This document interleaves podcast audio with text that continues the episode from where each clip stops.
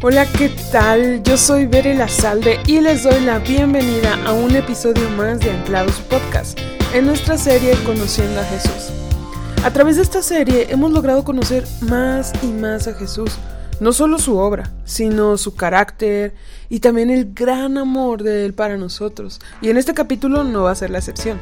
Ya hemos escuchado muchas veces acerca de cómo fue juzgado injustamente, entregado para morir, cómo fue humillado, rechazado, golpeado, escupido, crucificado.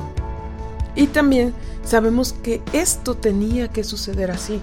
Pero, ¿entendemos realmente qué es lo que significa para nosotros?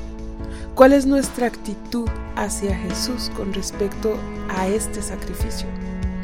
Quiero empezar este tema con una analogía, chicos. Supongo que a varios de ustedes han escuchado eso de OnlyFans, ¿no? Eh, para quienes no, les explico. Es una plataforma en la que muchos usuarios se suscriben para poder tener acceso a cierto contenido restringido de youtubers, influencers, etc. por un pago mensual.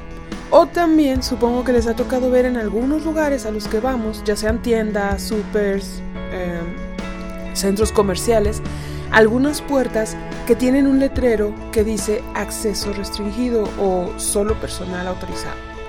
Pues es algo así. Solo algunos pueden entrar. No cualquiera tiene acceso a ese lugar. ¿Sí? De lo contrario, se pueden sancionar, sancionar a quien lo haga. Así, de esta forma, mucho tiempo atrás había un acceso restringido a la presencia de Dios. Les voy a pedir que me acompañen hoy a su Biblia, la tengan lista ya sea en digital o en físico, en el libro de Lucas capítulo 23 de los versículos 44 al 49. Yo estaré leyendo la nueva traducción viviente. Y la palabra de Dios dice así. Ya era alrededor del mediodía y la tierra se llenó de oscuridad hasta las 3 de la tarde. La luz del sol desapareció. Y, de repente, la cortina del santuario del templo se rasgó por la mitad. Después Jesús gritó, Padre, encomiendo mi espíritu en tus manos. Y con esas palabras dio su último suspiro. Cuando el oficial romano encargado de la ejecución vio lo que había sucedido, adoró a Dios y dijo, Este hombre era inocente de verdad. Y cuando todas las multitudes que habían venido a observar la ejecución vieron lo que había sucedido, regresaron a casa con gran dolor. Pero los amigos de Jesús, incluidas las mujeres que lo habían seguido desde Galilea, se quedaron mirando de lejos. Hay dos cosas importantes, chicos, que suceden en este pasaje. Justo antes de que Jesús dijera, encomiendo mi espíritu en tus manos. La primera es que hay un gran momento de oscuridad. Y la segunda que la cortina del santuario del templo se rasgó por la mitad. Pero es en la segunda cosa donde quiero que pongamos atención. ¿Qué significa que el velo se rasgara?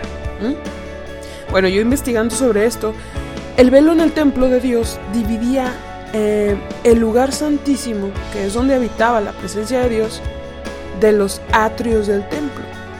¿Sí? O sea, que las personas podían acceder a los atrios, mas no al lugar santísimo, porque solo los sacerdotes podían entrar a ese lugar, y solo un sacerdote una vez al año. Entonces, ese velo representaba como una barrera entre las personas y el lugar donde estaba la presencia de Dios.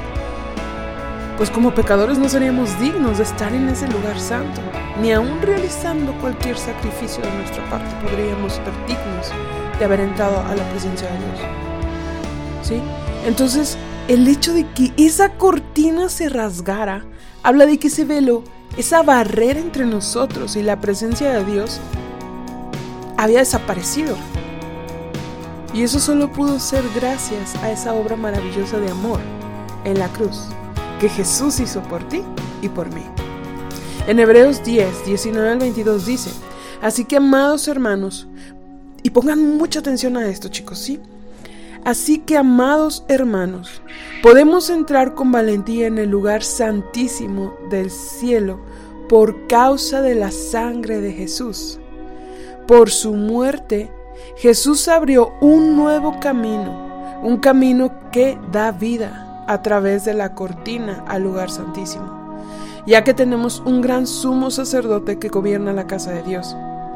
Entremos directamente a la presencia de Dios con corazón sincero y con plena confianza en Él, pues nuestra conciencia culpable ha sido rociada con la sangre de Cristo a fin de purificarnos y nuestro cuerpo ha sido lavada con agua pura. Amén. Gloria a Dios. Entonces, ¿qué significa este acto de Cristo en la cruz para nosotros? Chicos, antes, solo los sacerdotes, y como comenté, un sacerdote tenía la libertad de estar en la presencia de Dios y una sola vez al año. ¿Sí? Ahora nosotros tenemos la libertad para entrar a la presencia de Dios en cualquier momento, en cualquier lugar. Él abrió un nuevo camino y podemos acercarnos con valor, con confianza, no con temor a ser rechazados, sino o sea, con toda confianza de que si nosotros venimos con un corazón sincero, nuestros pecados son lavados. ¿Qué significa venir con un corazón sincero? Es decir, reconociendo que somos pecadores. No importando nuestro pasado, no importando qué hicimos antes, si venimos a Cristo con un corazón sincero y arrepentido, tenemos ese acceso a su presencia. ¿Sí? Gracias a ese sacrificio, nosotros podemos ahora en estos momentos así donde nos encontramos, cerrar nuestros ojos y hablar con Dios. Tenemos esa libertad. Cerrar nuestros ojos en estos momentos y decir, Señor, estoy aquí. Padre, sé que tú estás aquí, sé que me escuchas. Deleitarnos en su presencia con esa seguridad de que Él está aquí. Claro, si venimos con un corazón sincero. Chicos, antes hubiera sido completamente imposible hacer eso. Algo que ya vemos como algo que, es posible en cualquier momento, antes hubiera sido imposible hacerlo.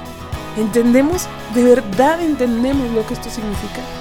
Antes había un acceso restringido a la presencia de Dios, pero hoy somos libres de estar con Él entendemos lo valioso de esto, entendemos lo que Jesús tuvo que padecer, lo que nuestro Dios estuvo dispuesto a entregar a su único y amado Hijo, solo para que nosotros pudiéramos ser aceptos delante de Dios, para darnos ese regalo de salvación y para poder tener acceso libre a Dios. Por eso podemos en nuestra habitación, camino al trabajo, en la iglesia, etcétera, cerrar nuestros ojos platicar con Él. Al inicio pregunté también, ¿cuál era nuestra actitud ante el sacrificio de Cristo? Y en este pasaje vemos varias actitudes. Primero está la del oficial romano que dio gloria a Dios y dijo, este hombre en verdad era inocente. Después los otros que estaban de fisgones regresaban a casa con dolor. En la versión de Reina Valera 1960 dice que regresaban y se daban golpes de pecho. Y después están los amigos de Jesús que de lejos veían cumplida la promesa. ¿Cuál es nuestra actitud entonces? De estos ejemplos, ¿a quién nos parecemos? ¿Estamos dando la gloria a Dios? Oremos y demos gloria a Dios. Demos gracias a Jesús porque por su sangre, ahora tenemos libertad y oportunidad para entrar al lugar santo, de sentir la presencia de Dios. Gloria a Dios. A veces terminamos dando por hecho todo esto, chicos. Y hasta me atrevo a decir que hasta terminamos infravalorando esta libertad. ¿A qué me refiero con infravalorar? A no darle el valor que verdaderamente se merece. ¿Por qué? Es decir, como extrañar algo al... O sea, ¿cómo vamos a extrañar algo a lo que siempre hemos tenido acceso? Pero si entendemos el valor de esa libertad que hoy tenemos, también entendemos que estar en la presencia de Dios es lo mejor que podemos hacer en esta tierra. Habitar en su presencia es lo mejor, lo más valioso que podemos elegir hacer y experimentar. En el mundo se levantarán diferentes velos, diferentes cortinas, y serán aquellas mentiras que el mundo te dice. tú no eres digno. Mira en qué estás metido. Mira lo que estás haciendo. Mira lo que has hecho. ¿Tú crees que mereces perdón? ¿Crees que Dios te va a aceptar así? Eres sucio. ¿Cómo podrías estar en la presencia de Dios? Todas esas mentiras. Pero recuerda que por el sacrificio de Cristo somos limpios de pecados. Y podemos acercarnos a Dios con confianza. Y si estamos en Cristo, ya no hay condenación, chicos. Romanos 8.1. En Levítico 16.30 dice, porque en este día se hará la expiación por vosotros, para que seáis limpios. Seréis limpios de todos vuestros pecados delante del Señor. Si tú has escuchado este mensaje por primera vez y hoy tú deseas entrar delante de la presencia de Dios, si hoy quieres ser limpio de todo pecado, acércate a Jesús con un corazón sincero. Recíbelo como tu Salvador. Tienes libre acceso a Él. Tienes libre acceso a Él. Y también nos encantaría orar por ti. Así que búscanos. Y si vives en Guadalajara, te invitamos a visitarnos en la calle Angulo 126 en el Centro Histórico de Guadalajara. También les invito que recuerden visitar nuestras redes sociales. Nos pueden encontrar como Jóvenes Anclados. Hasta luego, Dios les bendiga.